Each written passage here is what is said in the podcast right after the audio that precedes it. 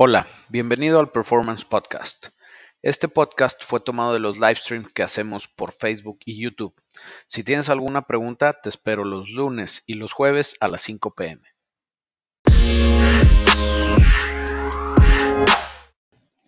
¿Cómo están? Buenas tardes. Eh, bienvenidos al Performance Livestream. Como ya saben, también estamos en Spotify. Este live stream después se convierte en un podcast, se deja ahí para seguir disfrutándolo. Y lo padre es que si no tienes chance de echarte la hora, hora y cachito completa en video, lo puedes disfrutar en el carro a manera de podcast. Funciona muy parecido. Lo malo es que no es en vivo y no puedes hacer preguntas, pero pues te nutres de todo lo que salga de esta plática. ¿Y cómo les fue el fin? Ya tenemos algunas, algunas preguntas. Dice Luis Ramírez, Memo, qué rollo.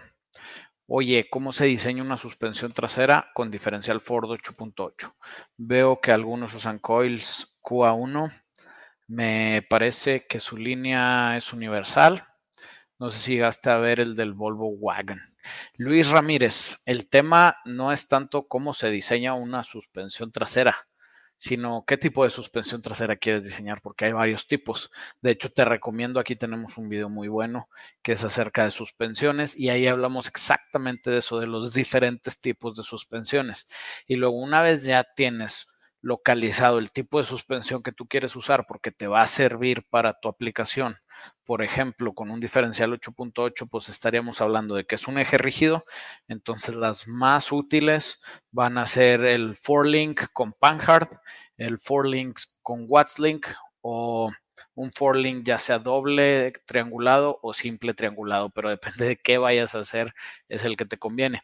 Y ya de ahí, la verdad, sí es de los temas un poquito más complicados en cuanto a modificaciones, porque tienes que conocer un montón de conceptos muy importantes de geometría de la suspensión, que si tú no lo sigues, te vas a meter en un rollo bien grande. Sí es, te digo, es muy, muy, muy difícil para aventárnoslo en un live stream la explicación. Igual y lo podemos hacer un video, pero el tema es es saber más o menos qué tipo de suspensión quisieras. Y si QA1 hace coilovers, hace coilovers universales, al final todos los coilovers los puedes usar mientras tú calcules cuál es el viaje de tu suspensión y cuál es el peso tanto suspendido como no suspendido para que puedas pedir el resorte correcto y ya de ahí le adaptas el, el coilover a lo que quieras. Este, nosotros hemos pedido coilovers de todos lados, este, y para todos los tipos de carros. O sea, los hemos usado en carros deportivos, los hemos usado en muscle cars, los hemos usado también en aplicaciones de off-road, en jeeps, en buggies, en la Scout verde que estamos haciendo, trae coilovers a medida, todo eso, ojalá. Alan Montoya dice, güey, mándame un autógrafo tuyo. Alan, cómprate una playera, métete a la página, cómprate una playera y nomás me pones ahí que te la mande firmada y con todo gusto te la mando firmada sin ningún rollo, carnal. Aquí abajo aparece el link de nuestra página y ahí vienen. Directo te vas a las playeras. Guerrero Pelcastre Sinue dice, ¿qué rollo? ¿Cómo andas? ¿Puedes hacer un swap a un Mustang SN95 ALS? Claro que sí, muchacho. Eso es una excelente receta. Nada más que estate preparado porque te van a querer tirar hate. Mm, hay mucha gente que tiene la idea de que no, tu carro es Ford, tiene que traer motor Ford a fuerza. A mí no me importa, yo me voy con lo práctico y con lo útil y con lo que me guste. Me gusta el SN95 porque es una muy buena plataforma de Mustang y me gusta el LS, entonces yo no tendría ningún problema en casarlos. Eh, pero sí, sí se puede, es sencillo. Hay muchísimo soporte de gente que ya lo hizo, hay mucho soporte de partes disponibles. No tiene ningún rollo, carnal. Oscar Jaime dice, ¿cuál es el LS Swap más bueno, bonito y barato para una Ford 67? Es para tirar rol y andar de guapo. Pues lo de guapo, quién sabe, güey, si puedas andar, eso ya depende de cada quien. Pero de rol sí. Y el mejor LS bueno, bonito y barato es el 5.3 litros generación 3 con transmisión 4L60E con el SU original, simplificas arnés, desbloqueas SU y costo-beneficio, ese es el swap más barato de todos los swaps. Este, la verdad, es muy bueno, sirve bien y te da mucha chance que si después quieres modificar, pues puedes hacer cosas muy, muy divertidas. Entonces, ese es el que yo siempre recomiendo, el más básico. Dice Axel, ¿qué tal Master? Un motor L92 totalmente stock con árbol 469-11 de Comcams. ¿Qué tan chido será para uso diario? Transmisión 4L80. Eh, creo que el 469-11 sí, sí, te va a pedir turbina, ¿eh? Nomás toma en cuenta eso. Entonces, igual ibas a tener que instalar turbina y resortes y es muy buen motor. El L92 es un 6.2 litros, todo de aluminio, de alta compresión, trae buenas cabezas, trae buen desplazamiento. O sea, con ese árbol vas a andar produciendo pues, poquito de arriba de los 500 caballos de fuerza al cigüeñal. Entonces, sí es una, una combinación muy buena, muy interesante, muy útil. Y otra vez, tienes todavía mucha chance de modificar a futuro y hacer algo mucho mejor. Rubén Ortiz mandó supers. Muchas gracias, Rubén. Dice, tengo un Camaro 99 LS1. Tips para modificaciones para drag. Ok. Eh, te voy a dar, a dar mi receta Stage 1 de Camaro para drag. Yo agarraba el Camaro original con su LS1 sin hacerle nada. Le cambiaba la relación del diferencial por una relación alrededor de 410. Este, le ponía un diferencial positivo en caso de que no traigas o incluso ponerle algo así como un mini spool, no importa. El chiste es que quieres tracción atrás. Después de eso le ponía unos slicks, los más grandes que le quepan, posiblemente no le van a caber muy grandes, pero pues sí, unos buenos slicks. Y la cereza del pastel sería un kit de nitro, un kit de nitro húmedo de mínimo un shot de 100 caballos para estar dando lata macizo con ese Camaro. Así como te dije, se ponen bien, bien divertidos. Eh, y otra vez, SLS, entonces tienes chance de modificar adelante muchísimo. Muchísimo.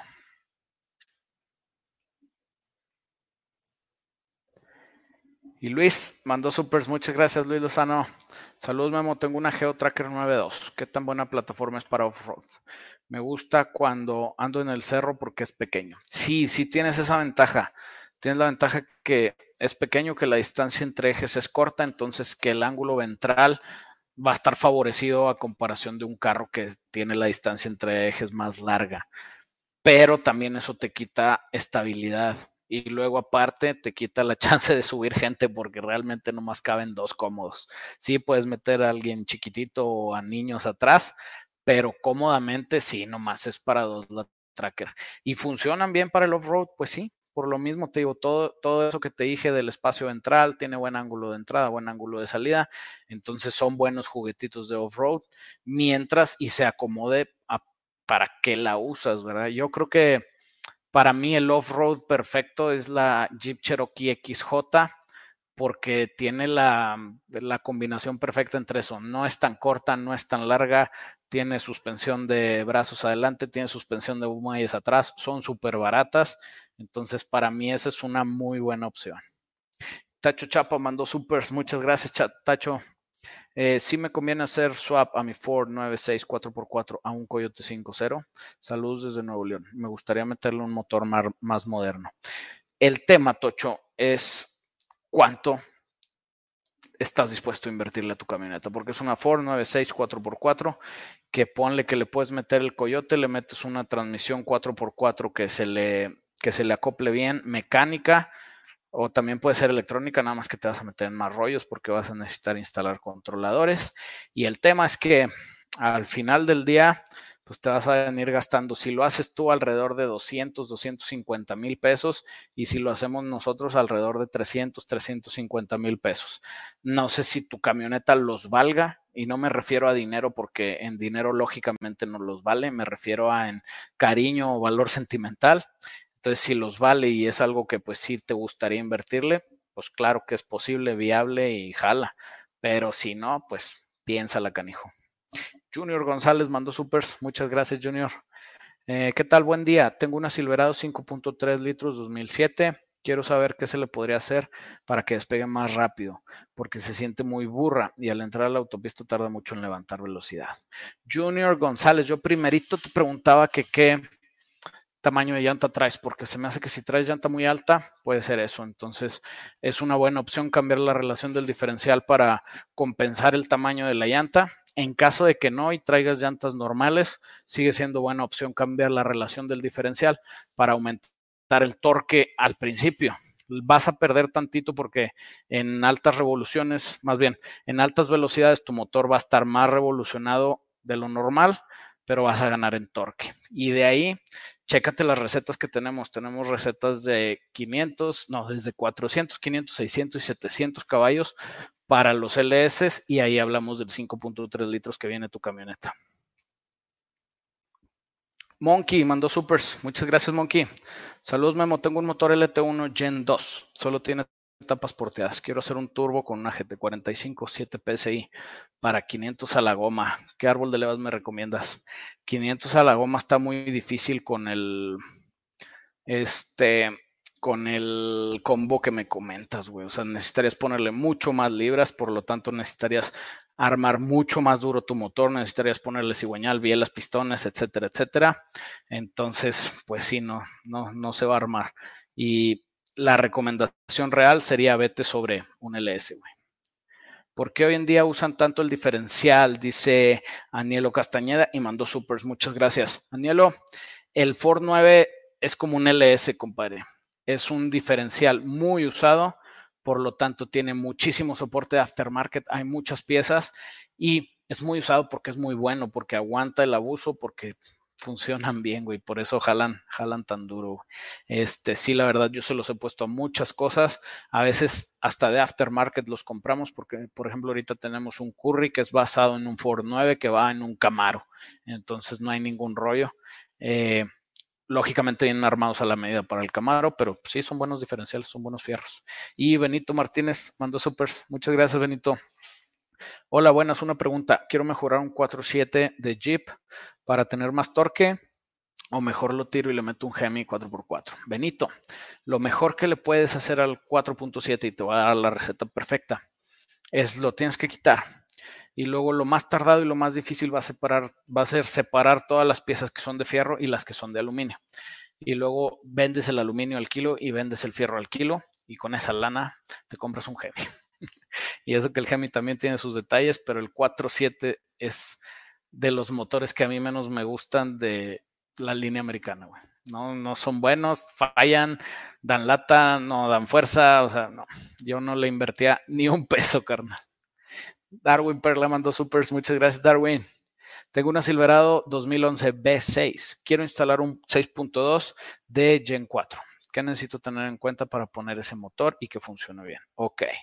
6.2 Gen 4 en una Silverado 2011 B6. Bueno, vas a tener que pensar que vas a perder capacidades de tu, de tu camioneta en cuanto a posiblemente ya no funcione el tablero, posiblemente te salga focos extraños en el tablero por lo mismo que le vas a quitar la señal del motor, a menos que le inviertas mucho tiempo en tratar de cazar los dos arneses para hacer una integración un poquito más pegada, pero pues sí, sí es algo relativamente difícil. Fuera de eso, le va a quedar básicamente natural a tu camioneta y sí, pues, no tiene por qué no funcionar bien, nomás haz la chamba bien hecha.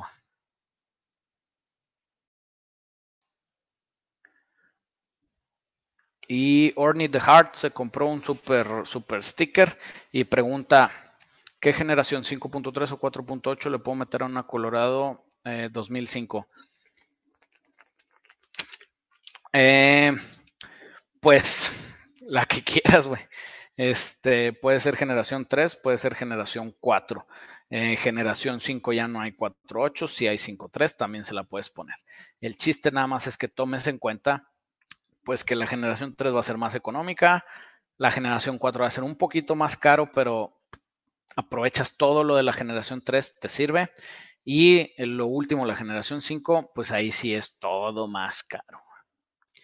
Y Drift King dice, buenas Memo, ¿qué motor LS está bien y transmisión manual recomiendas para primer proyecto, para un Fox, eh, para ver más o menos cuánta feria irle metiendo al cochinito? Drift King, Motor LS 5.3 litros, generación 3, es lo más barato que te vas a encontrar. Y lo pones así y después le empiezas a invertir para dejar algo un poco más agresivo, un poco más chingón eh, y te puede funcionar bien. Eh, transmisión manual, ahí sí estás bien, bien atorado. Eh, tienes básicamente dos opciones buenas para el Fox. Una es la T56 que te va a costar mucho y vas a batallar mucho en conseguirla. Y la otra opción es la AR5 que viene en las Colorados o en los Solstice. Es un poco mejor. Bueno, no, no es mejor que la T56, es mejor que las otras opciones, que es la NB3500 y la 4500 o una T5 de Mustang, pero también la vas a tener que adaptar y vas a tener que pagar por el adaptador y pues son complicadas las chambas, pero sí, yo creo que te puedes estar gastando en puros fierros entre 60, 80 mil pesos eh, si los consigues de Yonke baratos y si los quieres, o sea, con el swap y todo, te puedes gastar alrededor de 120, 130 mil pesos aquí con nosotros, carnal. Brandon Velasco mandó supers. Muchas gracias, Brandon. No hubo pregunta, pero si veo algo, con todo gusto.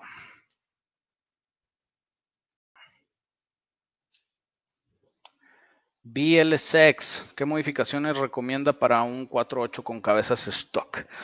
Acuérdate, BLSX, que el tema es al revés, canijo. Es qué quieres hacer con tu 4.8 y yo te puedo decir cómo puedes llegar ahí. O sea, es difícil. ¿Qué modificaciones recomiendo? Pues ponle un block billet, hazlo stroker 408, este, todo forjado, con mucho turbo, bla, bla, bla, bla, bla.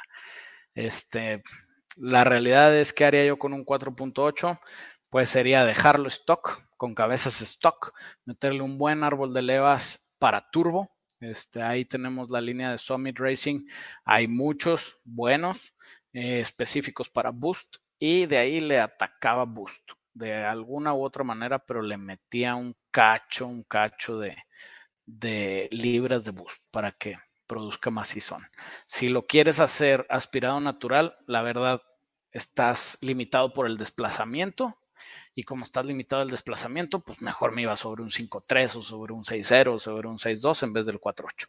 De hecho, yo sé que hay gente que como que romanticea con el 4.8 porque dice, no, es que este va a revolucionar más y como trae los internos más livianos y bla, bla, bla, y tiene menos stroke.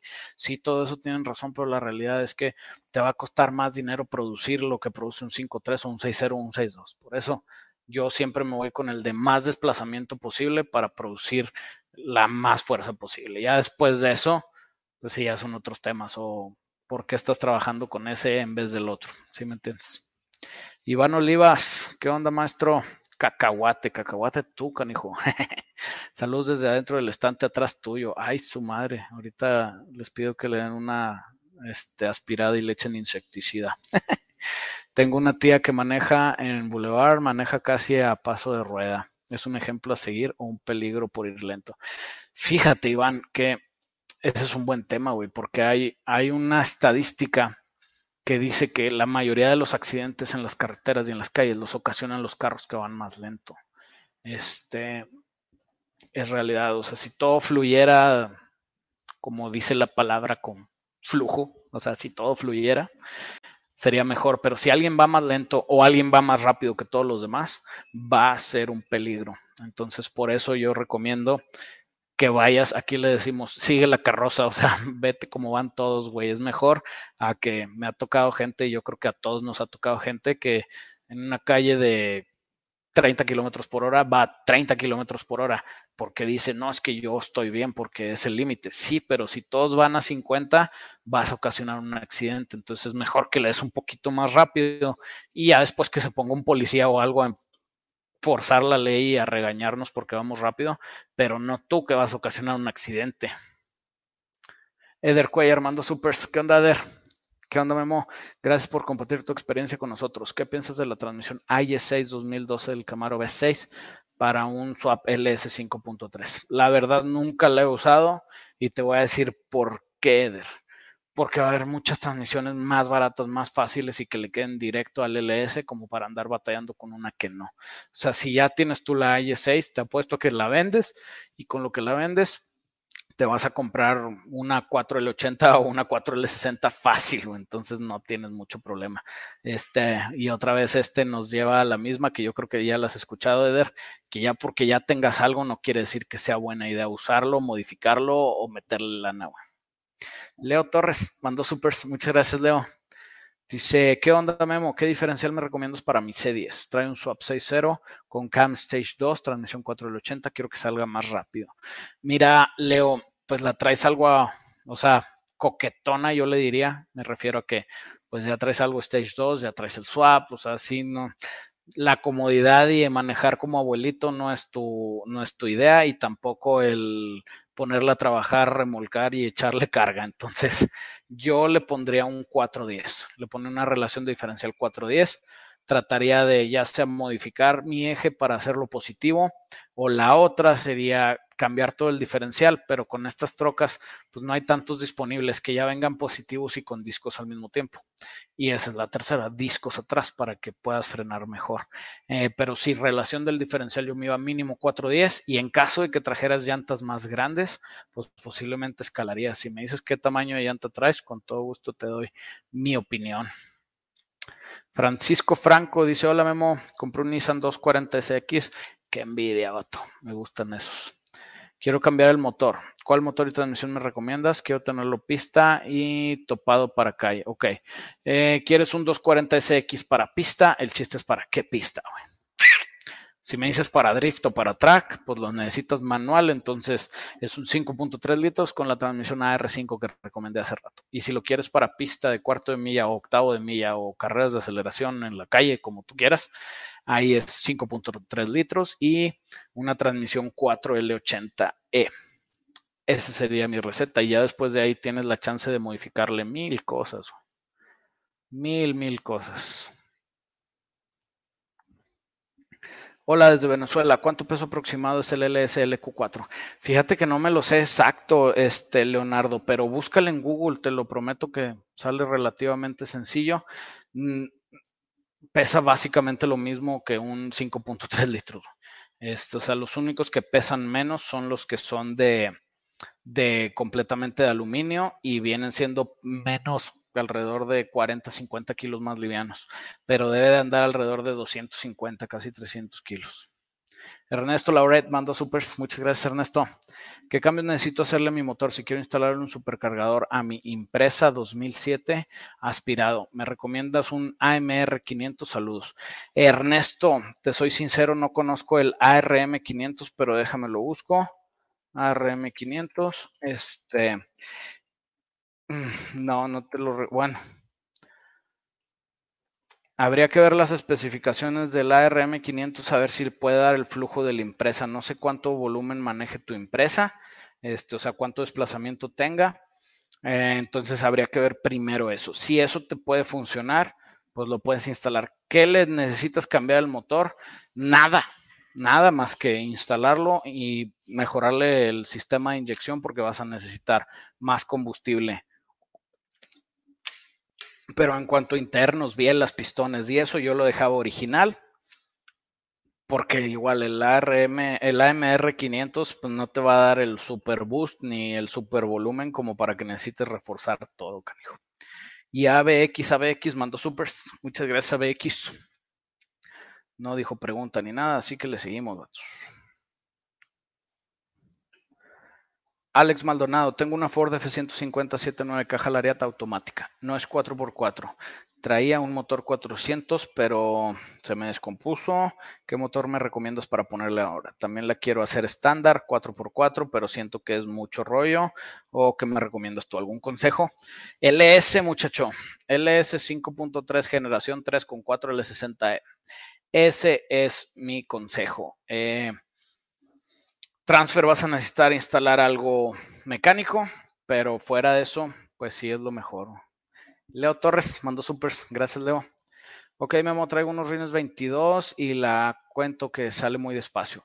Sí, pero, o sea, esos rines 22 me das una idea de que sí traes algo alto, nada más necesitas la medida total de la llanta y el rin. Este, y con eso, con todo gusto, te puedo, te puedo ayudar. Con la pura medida del ring, no, porque puedes traer una llanta muy delgadita y pues no te afecta tanto, o una llanta muy ancha y pues sí te afecta mucho. Entonces sí necesitamos completo. Pero igual te digo, vete sobre un 410, este, o una buena relación del diferencial para que de esa manera aumentes el torque y se haga más divertida tu camioneta, canijo. Alex Maldonado ya quedó. Kikis Lozano, ¿qué onda, Memo? Mi proyecto. Quiero hacerle un LS con turbo con la transmisión T5 o T56. Transmisión T5 o T56 es como si estás diciendo iPhone 7 o iPhone 13. Nomás para que te des una idea. Este, ¿Qué será más fácil? ¿Conseguir un Camaro y hacerlo estándar y turbearlo? ¿O conseguir un Mustang New Edge estándar y hacerle un swap LS y ponerle turbo? Mm, lo más fácil es que consigas algo que ya tenga el LS. Eh, no te fijes tanto en el Camaro, puede ser también un GTO que a veces se encuentran baratos o puede ser incluso una camioneta. No sé para qué lo quieres, o sea, si nomás quieres LS turbo y estándar, pues ahí tienes varias opciones. Pero sí, porque si consigues ya un Camaro, pues ya te ahorraste lo del swap, porque ya viene con eso, ¿me entiendes? Entonces, hay que checarle, muchacho.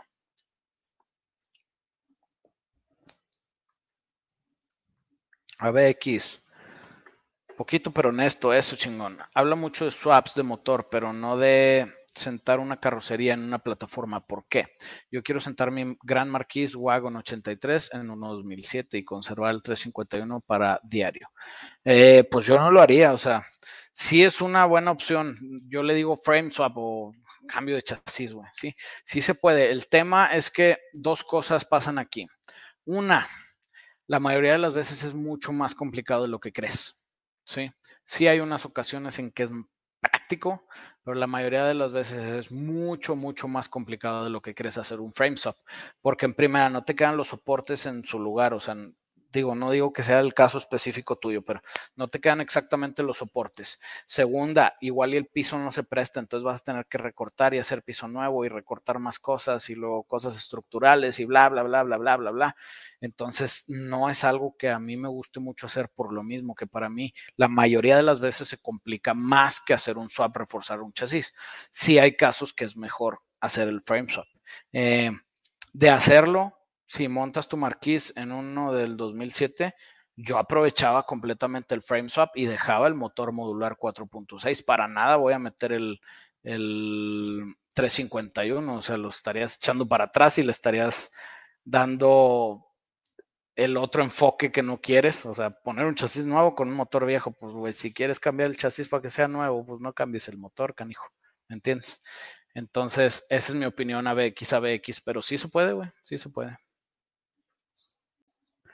Dice Leo Torres, 305.35 atrás y 305, digo, di dos, dos que era, 245.30 enfrente. Tire Size Calculator, este es un, un, tip, se mete en Tire Size Calculator y ahí les dice la medida de las llantas. Y aquí ya ando y era 305, 35, 22. 305, le estamos, no están viendo mi pantalla, pero le estoy picando.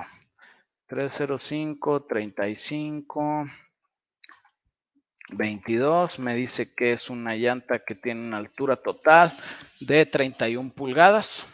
Ah, no, perdón, de 30.4 pulgadas por 12 de ancho. Con RIM 22, lógicamente. Entonces, para un diferencial de 30 31 pulgadas, el 410 queda tablas. Este queda casi tablas. Entonces, igual y te puedes ir un poquito más arriba con un 4.56 por ahí más o menos, si quieres realmente ganarle arranque. Si te puedes ir sobre un 4.56. Hay varios, este, pero bueno, ya, ya me entendiste algo más para arriba. Sergio Flores, ¿qué onda, Memo? Oye, ¿biturbo o supercharger? ¿Se podría utilizar los dos a la vez y cómo hacerle? Sí se puede usar turbo y supercharger, ya sea uno, dos, tres o como quieras, pero sí se puede usar turbo y supercharger. Eh, el tema es que necesitas hacer que el supercargador, como es de desplazamiento positivo, quiere decir que el supercargador siempre alimenta presión, sin importar, no como el turbo que tienes que empezar a hacer boost, pero antes de que empiece a hacer boost está en cero. Este, entonces lo que tienes que hacer es hacerle un bypass para que de una manera cuando el turbo ya está produciendo más presión, quitar de la jugada el supercharger para que no sea una restricción. Entonces, ese es el tema. Es un, sí se ha hecho, sí se puede, pero no es tan sencillo, ni tan fácil, ni tan práctico. Eh, generalmente se hace una manera para reducir el lag, o sea, quiere decir que el carro tenga mejor arranque y no tenga la espera del turbo, pero te digo, a veces no es tan práctico y por eso no es tan a gusto hacer. Y la realidad es que la mayoría de las veces que hacemos un carro turbo es porque queremos puro, o sea, queremos la sensación de que va a correr más, de que va a jalar más duro, de que va a producir más, de que voy a correr más rápido, etcétera, etcétera. Y la mayoría de las veces para eso lo único que quieres es el tunear o el dejar tu motor listo para que funcione en alta. Este, eso es algo que se hace mucho. Cuando le gastarías mucho dinero en modificar algo para que jale en baja, cuando tú la mayoría de las veces vas a estar en alta. Entonces, por eso no mucha gente lo hace, canijo. Santiago Tapia, quisiera saber cuánto me costaría en su taller un motor Vortex 5.3 con 4L60E para Silverado 2005. La camioneta no sirve, ocupo todo el tren motriz. Ok, tienes dos opciones. Una, te lo puedo vender para que tú lo armes y lo instales. Este, te lo vendo motor, arnés, computadora, todo el rollo, porque no sé qué nos sirve de tu, de tu Silverado. Entonces, no, o sea, estaría contando con que no tiene nada de cuenta. Entonces yo te mando todo, lo que le pones es una pila y conexiones básicas y lo echas a volar y eso te debe costar alrededor de 53.718 pesos. Eh, más envío, pero se va así el swap completito. La otra es que me lo traigas y yo lo trabaje aquí y eso te va a costar alrededor de entre 100 y 120 mil pesos ya con mano de obra más la instalación del motor, incluyendo motor, bla, bla, bla, bla, bla, bla. Este, pero sí, se puede hacer. Está nada más de que nos digas. Si quieres, abajo está el, perdón, en Facebook está arriba el WhatsApp para que te coticemos. Es 844-485-0219. Manden un WhatsApp. Pueden llamar, sí, sí pueden llamar, pero la realidad es que como la gente de ventas está 100% sobre el WhatsApp, lo mejor es sobre un WhatsApp. Entonces, ustedes saben, pero échanos un grito y con todo gusto te sacamos todas las dudas que puedas tener. Y seguimos, seguimos. Ah, ¿por qué no se me apareció? Aquí está. ¿Qué onda, Memo? ¿Cuál crees que sea el precio ideal de un 350Z sin detalles mecánicos, solo estéticos y solo pocos, nada grave? Es bien difícil darte una respuesta, Randy, porque depende mucho de, en dónde estés. Este, depende mucho de dónde estés. Eh, si estás en frontera, si estás en una ciudad grande, puede ser que los encuentres más baratos que en una ciudad chica. Ahora, si el carro realmente está en una muy buena condición mecánica y tiene detalles estéticos mínimos y tiene poco uso y bla, bla, bla, pues también es algo que es muy deseable, entonces puedes pagar un sobreprecio. Entonces, por eso te digo, es difícil. Lo que yo te recomiendo es que checa Mercado Libre, eBay, trata de buscar carros que estén cerca de donde tú estás y de esa manera te puedes hacer una idea de cómo está el mercado de ese tipo de carros de ese año Checa también las páginas del libro azul, consíguete un amigo que tenga un lote y pregúntale, etcétera, etcétera, para que te puedas dar una idea de qué estaría bien pagar. Y acuérdate que al final, a veces la condición vale más la pena pagar más caro por un carro en buena condición que pagar menos por un carro que está, que está más fregadón. Robert García dice, ¿qué onda, Master? Tengo un BQ35 de máxima 2006 y lo quiero meter en un March K14 más o menos cuánto me voy a llevar, más aparte la transmisión manual o de plano vendo el BQ35 y meto un SR20. Está la idea buena del BQ35, pero pues sí, este sí te va a salir caro. En un March no tengo idea cuánto te vaya a costar, la verdad es algo que nunca he hecho y que es difícil cuantificar porque sí está bueno el trancazo, o sea, está más chico el March, está muy grande el motor, bla, bla, bla, bla, bla, o sea, sí te vas a meter en un rollito, carnal. Drift King dice, gracias por la respuesta, Memo. Es mi primera incursión en esto de los autoproyectos. Entonces, para hacer el L-Swap al Fox, ¿se ocupa algo? Cortar, poner, etcétera. Drift King, este, depende de cómo lo hagas tú. Generalmente a los Fox es conveniente cambiarles el K-Member por uno tubular para liberar el espacio puedes tener rollos con el cárter, eh, pero la verdad es que para los Fox venden muchísimas cosas ya listas, entonces ese es el tema, que te puedes ahorrar muchos problemas pagando dinero o te puedes ahorrar mucho dinero agarrando problemas y resolviéndolos tú mismo. Ese es el tema. A veces lo que es fácil y barato para alguien es difícil y caro para otros, o etcétera, etcétera. Entonces, ese es el chiste, muchachón. Chuy de la Torre mandó super, muchas gracias, Chuy. Memo, ya están trabajando en mi LQ9, árbol cabezas porteadas. No sé si te recuerdas, decidí meterle nitro. ¿Cuántos HP me recomiendas? Ya ves que dices que desgasta los motores y no quiero tronarlo. Chuy, el LQ9 se puede tragar alrededor de 100 o 150 caballos de nitro relativamente sano. Lo que sí vas a tener que hacer, vas a estar teniendo que cambiar bujías regularmente y vas a tener que estar teniendo que cambiar el aceite regularmente. Y esta es la realidad, que va a ser sano mientras tunees el nitro en un dinamómetro. Mientras tengan un wideband conectado y te hagan el tuning del nitro exacto y le pongan las esperas exactas para que te dé la producción que tú quieres. Eso es lo de veras, canijo. Este, ya de ahí puedes funcionar bien. Y te ahí está el pelón de Holdener, este, el sensei Richard Holdener, que agarró un, no me acuerdo si era 6053 de Young, igual le hizo ring up y le estuvo tronando nitro hasta que se acabó las espreas, quitó las espreas y lo puso directo y le atascó, no sé, como 370, creo, 400 caballos de, de extra con nitro eh, y el motor nunca se rompió, nunca se rompió. Este, y lo hizo varias veces, pero te digo, el chiste es este, que esté bien afinadito el sistema para que te funcione como debe ser, porque el nitro destruye motores cuando ya sea el motor o el nitro hace algo que el motor no está esperando o que el nitro no está esperando.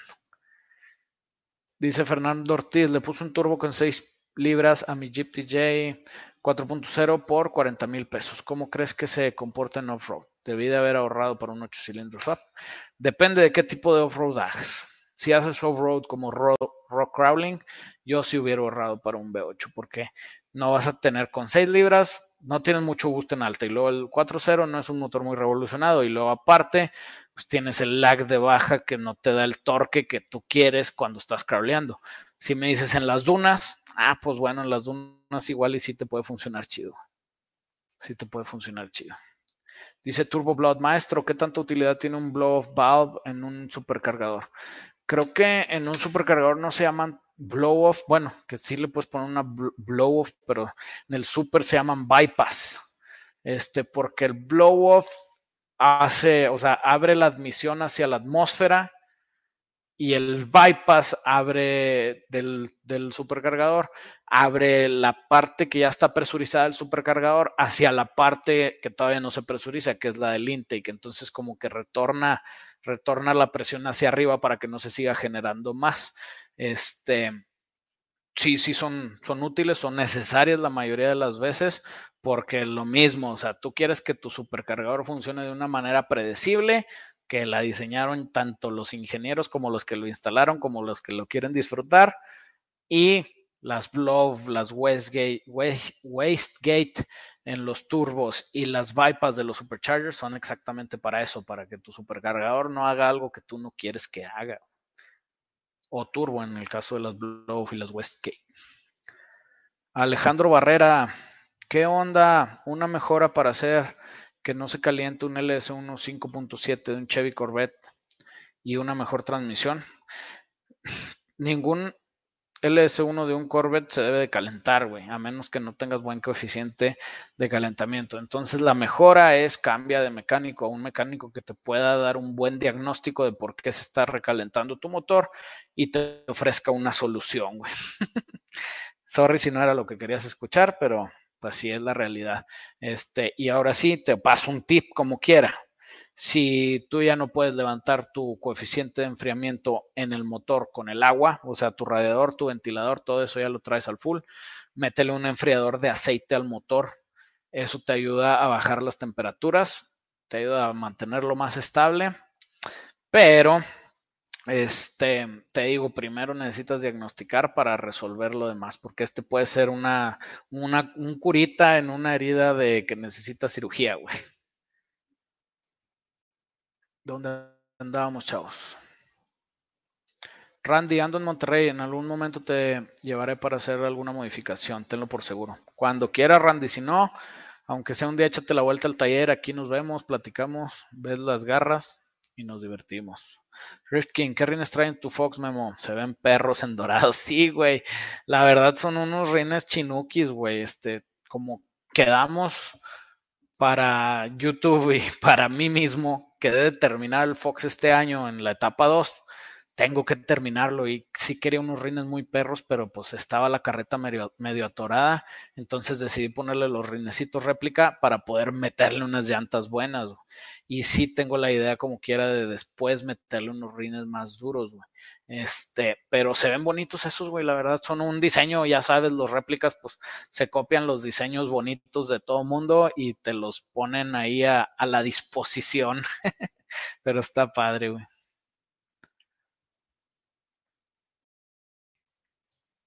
Luis Ramírez, ¿cuál sería tu proyecto ideal de drag? Luis, es que está muy difícil, Luis, porque es como si te pregunto cuál es el taco que más te gusta.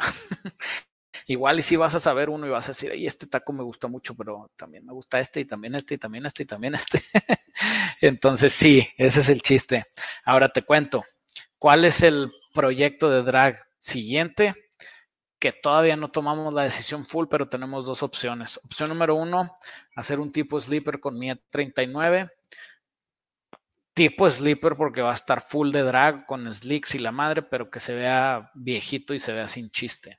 Esa es la uno. Y la opción dos, que la tenemos también pensada, tenemos ahí una Ford F1 del 49.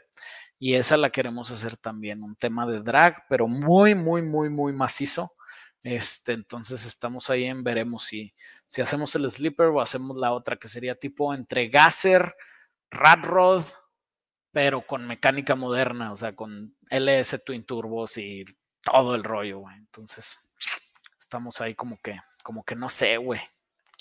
Hola, Memo, saludos. Fíjate, he buscado un Dodge Viper ACR y están bien extintos. Eh, ¿Qué me recomiendas? Te recomiendo, José Ángel Vázquez, que nos mandes un WhatsApp, güey este, porque Jaime es una riata, es una riata para encontrar carros. Acaba de conseguir un Cobra que está de no mames. Ya verán videos pronto de ese Cobra. Lo conseguimos para un muy buen cliente, buen amigo. Este, entonces, si quieres un Dodge Viper ACR, mándanos un WhatsApp, te van a contactar ahí con Jaime.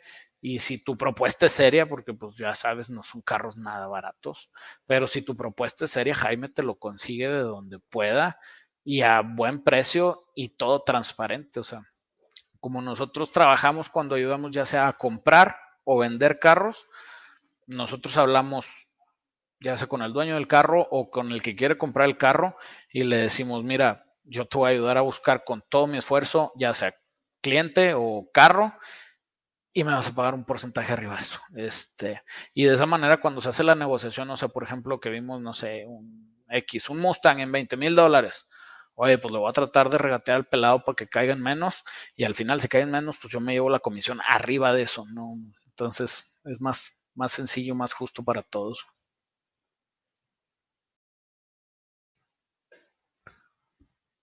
Ondeando. Jack Martínez, ¿qué aceite le puedo poner a mi caja de velocidades 4 más R de una Ford F-150 del 84 original?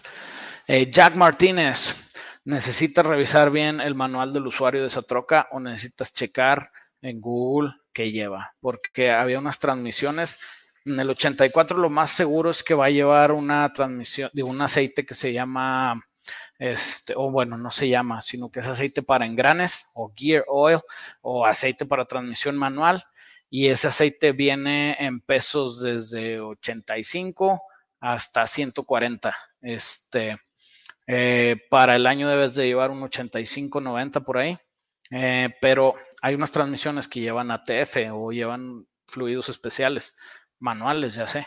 Entonces sí, lo mejor es que cheques tu manual de usuario o cheques exactamente con, la, con el modelo de la transmisión, que veas qué fregados tienes y ahora sí busques el aceite correcto, porque si no, te puedes meter en rollos grandes, canijo. Dice Lord Diatron. Oye, Master, ¿cuánto aproximadamente anda un Chevel 70 para swap? O sea, ¿cuánto anda un Chevel 70? Depende mucho de las condiciones, güey. Los puedes agarrar, si te lo agarras bien jodido, bien barato, alrededor de unos de 60 a 100 mil pesos. Y si te los agarras buenos, te los puedes agarrar desde 300 a 700, güey. Depende de qué Chevel. O sea, sí está muy variado, canijo. Humberto ya le mandó supers. Muchas gracias, Humberto. Memo, referente a, las a unas modificaciones que me comentabas en el live del viernes para una RAM Gemi. Ustedes manejan el diferencial positivo y paso 410.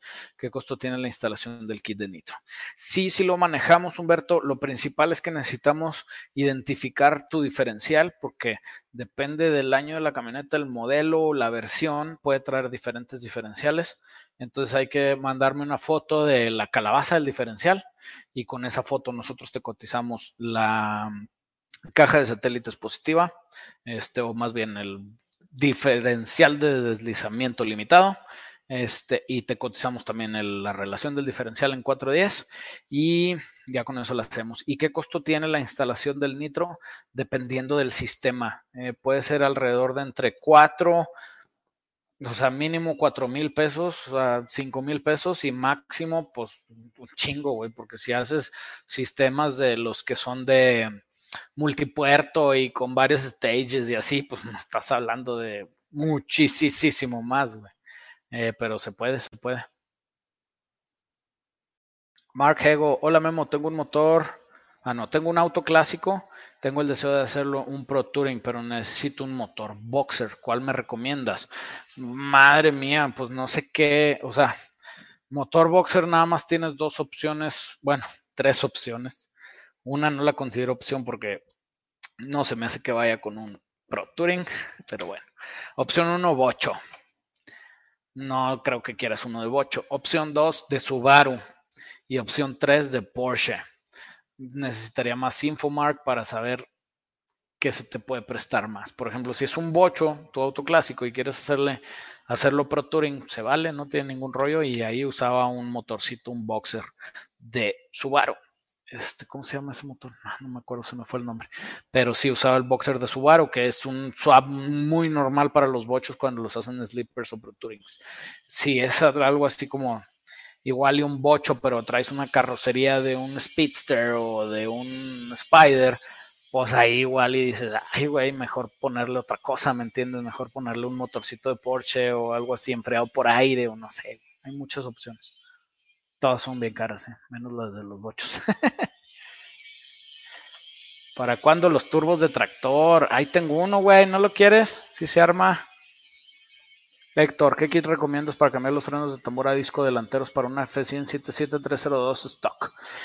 Uy, tienes dos opciones, Héctor. O consigues este un kit de conversión que nosotros te lo podemos vender, nos mandas un WhatsApp al 844-485-0219 y con todo gusto te lo vendemos.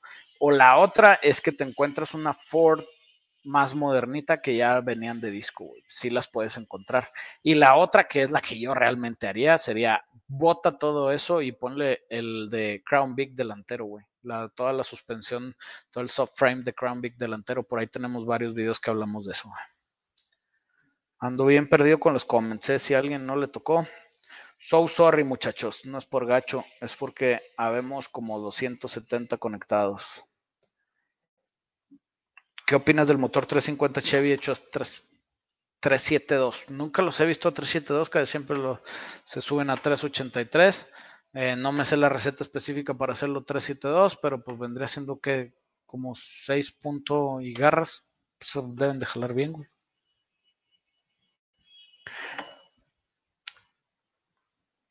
¿Qué recomiendas hacer un swap a un Ford Maverick 7.3, 8 cilindros, motor 3.5? ¿O cómo le saco jugo a ese motor? Eh, ponle un 302, güey. Ponle un 302.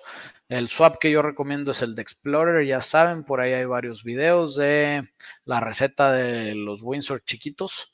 Y ese es el 302 de Explorer con un buen múltiple de admisión y con un buen este, carburador y un buen arbolito. Y se pone chido. Drift King. Alach, casi no sé de autos, apenas voy aprendiendo, pero ya me encantó ponerme a ver los videos tuyos, soy bien adicto. Gracias, Drift King, échale ganas y así se aprende, güey, echándole ganas. Mm, mm, mm, buenas, Guillermo. ¿Qué piensas de hacer un swap a mi Mitsubishi Lancer 10 eh, y hacerlo tracción trasera? Será una muy buena plataforma. A ver, Lancer 10 o Lancer X, ¿te refieres al Lancercito modernón? Yo tenía uno de esos, no sé, no lo conozco como Lancer X. Yo sé que había el Evo 10, que era en esos Lancers, pero no sé si así se llama también Lancer 10 X. Bueno, este swap para hacerlo tracción trasera será una buena plataforma. Va a ser mucho dinero, el carro no los vale y no va a ser una inversión. Si estás consciente de eso y como quiera lo quieres hacer, yo mejor lo haría all-wheel drive con una de las Mitsubishis chiquitas, ¿cómo se llaman? Outlanders o Mitsubishi, no me acuerdo, pero es la misma plataforma de Lancer, pero hay unas que vienen en 4x4, entonces yo agarraba esa y hacía el swap de 4x4. Eso sería lo que yo haría, porque el piso es igual, ¿eh? El piso le queda todo lo de las 4x4 aquel, que es el mismo piso del Evo. Lógicamente tiene algunas reforzaditas, pero sí se arma, güey. Constantino HG, saludos Memo, tengo un L31 carburado con chochos, nice, es lo mejorcito que se puede hacer. El asunto es que en alta petardea, ok, y huele mucho a gas. ¿Qué recomiendas? ¿Meterle espaciador al carburador o qué me recomiendas? Te recomiendo que lo tunees bien, güey. Y lo tunees bien me refiero a que te lo afinen bien, porque si en alta petardea puede ser, o sea, petardea me imagino que te refieres a que hace explosiones, puede ser que la mezcla está muy pobre y estás teniendo, o sea, se te sube mucho la temperatura de la cámara de combustión, entonces estás teniendo preignición. Eso puede ser una y si le sigues te vas a echar tu motor macizo. La otra puede ser que la mezcla esté muy rica y esté sacando mucho, mucho combustible rico y por algún tema en tu, en tu sistema escape vuelve a agarrar calor y vuelve a encender, pero esta sacarías mucho humo negro. No sé si avientas mucho humo negro. Este, pero te digo otra vez, básicamente viene siendo a un problema de, este, necesitas quien te diagnostique eso en frente de la troca. Es la realidad. Miguel Zapata dice, ¿qué tan viable ves los Tesla swaps? Fíjate que es algo que a mí me encantaría hacer mucho, pero lo veo lejos porque van a estar muy caros al principio. Y deja tú nada más caros de conseguir el swap. Va a estar cara la electrónica, va a estar caras las interfaces, van a estar caros todos esos este, temas. Entonces sí lo veo difícil hacerlo directo con un motor de Tesla. Lo que sí es un swap eléctrico, yo creo que al revés va, va a llegar el punto en el que va a haber, así como hay partes para swapear el S a los BMs y a los este y a los Mustangs y a XXX, yo creo que va a haber un momento en que va a ser motores eléctricos universales y te van a vender swaps para determinadas plataformas que sean populares. Eso es lo que yo creo. A mí me encantaría hacer una, una, un proyecto de eléctrico pero mismo tema. Ahorita pues no hay tanta, tanta este, popularidad y por lo mismo no lo piden. Leonardo Mucherino. Gracias por responderme. Ya puse en marcha mi Jeep TJ con el EQ4, transmisión manual, llantas 38 y medio. ¡Wow! Relación 427 te falta, güey. Ponle de perdí una 513 y se siente muy ligero. ¿Qué exhaust recomiendas? O una o dos salidas. Te recomiendo una salida porque vas a tener problema con el V8 y más en el TJ que es de brazos, vas a tener problema sacando los dos mofles porque en un lado está el transfer y la barra cardan. Entonces yo te recomiendo que lo pases al lado del copiloto y de ahí saques una sola hacia atrás. Te recomiendo que le pongas de perdido relación 5.13 porque la 4.27 es muy pequeña para las 38 y media pulgadas que traes y ya, nada más. Échale ganas. ¿Qué fierro se le pueden meter a un 305? Los que le quepan. Le puedes meter lana de acero, le cabe. Si la retacas bien, le cabe un chingo. este, no, un 305 yo no le metía nada. O sea, quítalo, véndelo, regálalo, cómprate un L31 que es el Vortex 5.7 de las troquitas, este como 2000 y cachito. Eh, o no, más bien no 2000 y cachito, como 97, 98. Y ese motor te sirve mucho más que un 305 que no valen para pura ría. Roberto García, conviene un RX7 con 100 mil kilómetros en 70 mil PG Coins. ¿Qué son los PG Coins, güey? Un Supra 83 en 130 con 100 kilos. Saludos, Master. Gracias por resolver nuestras dudas. El día de hoy te mando unas guamas. Te las espero. Eh, los dos con 100 mil kilómetros. Si el RX7 trae rotativo, yo me iba sobre el Supra porque te va, te va a dejar pobre el rotativo del RX7. O pobre o loco, güey. Entonces no sé qué prefieras. Prefiero el Supra, güey, fácil. Eh, igual y de bonitos, pues se dan un tiro de horribles, güey. No me gustan esas generaciones, pero pues jalan, te digo, igual y yo traigo un Fox Body a nadie le gusta y a mí sí. Entonces, eso es de gustos. Pero sí, yo me iba sobre el Supra por el tema del rotativo. ¿Qué motor me recomiendas por un 240SX que no sea LS ni algún V8? Ah, no hay rollo. ¿Quieres un 240SX? Ponle un RB26DET, ponle un este, BQ35, ponle un SR20DET. El que quieras. Este, esos son buenas opciones. Son mucho más caro que el LS, así que si ya después despiertas de tu sueño y le metes un LS, te iría mejor. ¿Cuál es el mejor LS para supercargar y metérselo una Chevy OBS? Esta es una pregunta que la he hecho millones de veces, digo, la han hecho millones de veces, se la he respondido millones de veces. El mejor LS es el que te alcance, ¿sí? Igual y si tú diseñas todo tu proyecto y haces toda tu planeación y te quedaron 50 mil pesos para un motor, pues igual y te alcanzas un 6.0 bonito, güey. Si te quedaron 40, pues nomás te alcanzas un 5.3, güey. Si te quedaron 10, pues nomás te alcanzas un 5.3 más jodido. Este, el chiste es que te digo, el mejor LS para supercargar, pues un LSX, Nada más que el LSX es aftermarket y te va a costar 14 mil dólares de caja y no tienes otra opción. Y luego, aparte, métele un bonche de fierros encima. ¿Sí? Ese es el tema. La realidad, yo 5.3 litros con 4 L60E es difícil de ganarle y a ese lo mejoras. Si lo vas a correr, quita la 4L60, ponle una 4L80 y luego ya mejoras el 5.3. Si te alcanza a subir a 6.0, sube a 6.0. Había visto que tenías pensado ponerle un white body kit al Fox Body. Sería algo así como el del Honey Fox de Ken Block. No, güey, la neta, Honey Fox de Ken Block tiene mucho este, presupuesto encima eh, y mucho tiempo. Y yo lo que no tengo ahorita es tiempo para sacar el Fox. Entonces, sí pensé en uno, pero pensé en uno de Mayor Racing, este, que vienen muy, muy básicos, se ven bonitos, pero no es algo así tan agresivo como el Fox. Lo que sí es que le hicimos más agresivito los Skirts y hay varias cosas medio Frankenstein, pero se ve, se ve padre. Jesús Reyes, Memo, buenas tardes. Disculpa, a tu Ford, cuando le cortaste el chasis para unir, ¿lo soldaste o lo uniste con placa y atornillado? ¿Mm? Ay, güey, esta pregunta está muy fea. Este, Jesús Reyes, el chasis tiene que ir soldado siempre, no puede ir chasis pegado. No puede. O no digo que no pueda, pero no, nunca lo haría jamás de los jamases, güey, porque te puedes meter en problemas muy feos.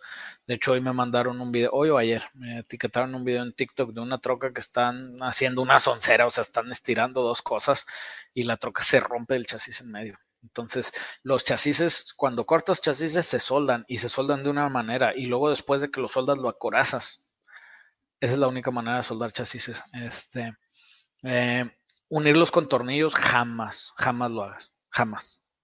Yo soy hasta en contra de cuando le pones un sino atornillado, yo estoy en contra de eso.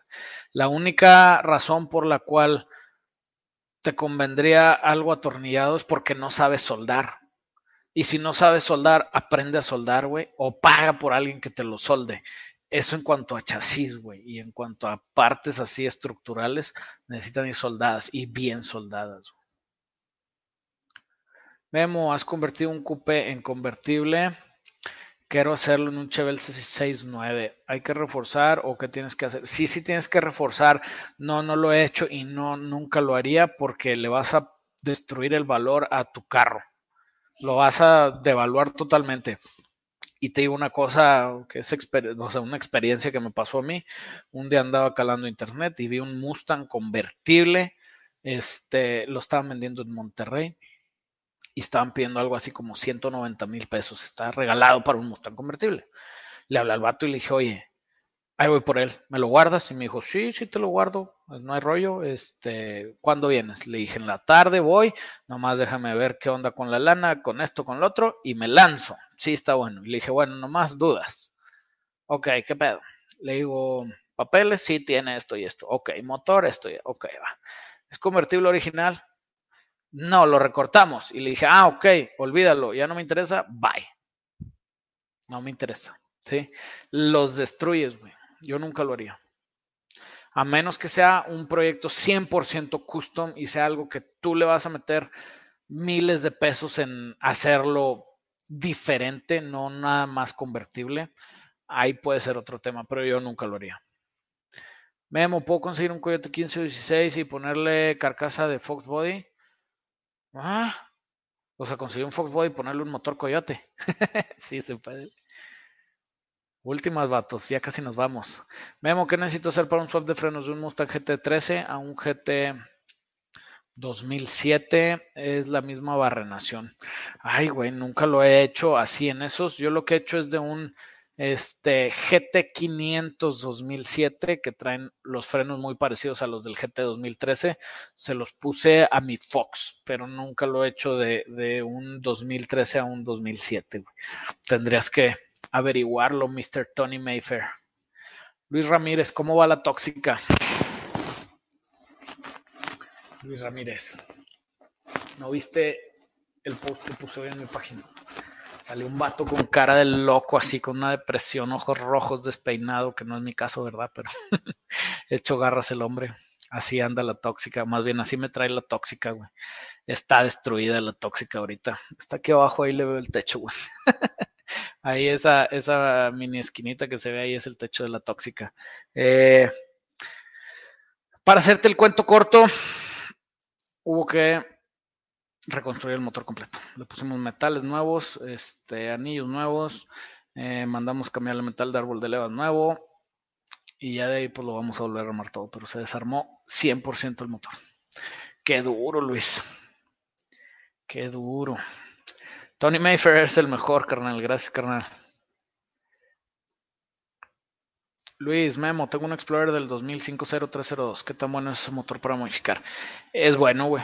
Eh, tienes toda la ventaja de los bloques pequeños de Windsor, o sea, hace de todos los 302, 351. Tienes este, partes compatibles y produce bien ese motor. Es de los 302 que mejor producen y que a mí más me gustan porque son los que con poco dinero los haces que jalen chido. Últimas dos, chavos. ¿Qué onda? Tengo un Honda EG92 Swap B18C1 GSR. ¿Qué me recomiendas que le ponga? Turbo. Turbo, turbo. No, la neta no me sé así de, plano las recetas de los Hondas. Este. Pero pues a todos los Hondas les encantan los turbos. O, y aquí te voy a hacer enojar, pero ya no me aguanté. Le puedes poner atrás en vez del alerón, si traes alerón o no traes alerón, este, o colita de pato o lo que sea, le puedes poner así una cosita así que sea como un, como uno para empujar. Y luego le pones una jaladera para la podadora. la otra vez vi un vato haciendo eso, güey. Decía, ¿cómo enojar a tu compa del Honda? Y se puso a caminar de él y a querer prenderlo. Y estaba el güey del Honda acelerándolo según él bien divertido, güey. Y está el vato este dándole y dándole y dándole. Y el otro güey de adelante bien enojado. Pero sí está bien divertido, vatos. Este, pues bueno, muchachos, ya me voy. Última pregunta, les dije. Memo, saludos, tengo un LT4 Corvette 15, no tengo ni S1 ni arnés, se quemó. ¿Qué me recomiendas? Fernando, que me compres uno. Me hablas, no tiene rollo, te lo cotizamos, te lo mandamos. Eh, lo mejor es que nos mandes un WhatsApp al 844-485-0219 y de ahí mero sale. Y bueno, nos despedimos del stream con la broma, es más broma. El que se tome video prendiendo un Honda con jalón. Lo subo a mi TikTok, vatos. Este, y acuérdense que estamos rifando el Roadrunner por si alguien quiere comprar boletos. Este fin estuvo movidita la venta de boletos, pero todavía quedan.